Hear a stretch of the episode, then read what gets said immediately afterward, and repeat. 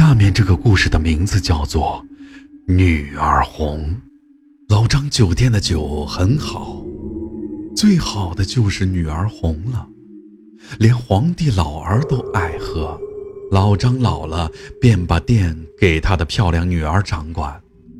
于是老张酒店成了名副其实的女儿红，生意好的不得了。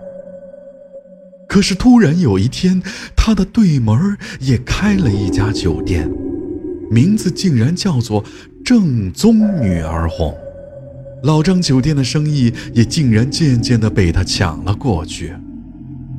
老张很纳闷，于是偷偷过去尝了尝，这才发现原来这里的女儿红比自家的好喝多了。老张回去后和女儿商量了一下，苦心研究女儿红，但是始终比不上对面的女儿红。老张不解。本以为自己祖传的秘方已经是女儿红中的极品了，没想到竟然还会天外有天。于是，老张决定偷对方的秘方。偷对方的秘方是非常冒险的，如果让人发现了，后果不堪设想。夜里，老张脸色蜡黄的回来了。女儿见了，忙问：“出了什么事儿？”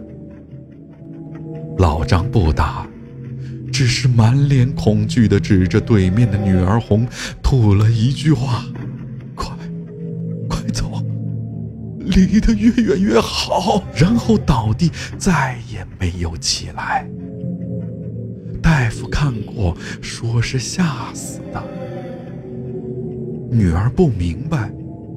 于是决定自己也去对家探个究竟。夜里没有月亮，一片漆黑，只有正宗女儿红的火房里灯火闪耀，里面人影闪动，很热闹的样子。老张的女儿悄悄地爬了进去，在窗户纸上挖了一个洞，往里一看，差点没吓哭出来。原来，屋子里吊着满屋赤裸裸的被封住了嘴的姑娘，姑娘们被绑在柱子上。几个壮汉拿着空心的管子，从姑娘们的胸前狠狠一插，鲜红的血从管子里流了出来，全部都接在女儿红的酒坛子里。一位面色光滑的老头子往酒里倒了一些液体，于是酒坛里立刻飘出了上等女儿红的香味儿来。忽然，一群人进屋，跪在老头子的面前：“长工大人，新进的一百个姑娘已经带来，请您过目。”老头子用尖声锐耳的声音说道：“一百个，明明是一百零一个。”差人大惊：“长工饶命，属下点过一百个呀！”那老头喝了一口血酒，说道：“不怪你，一百零一个在窗外了。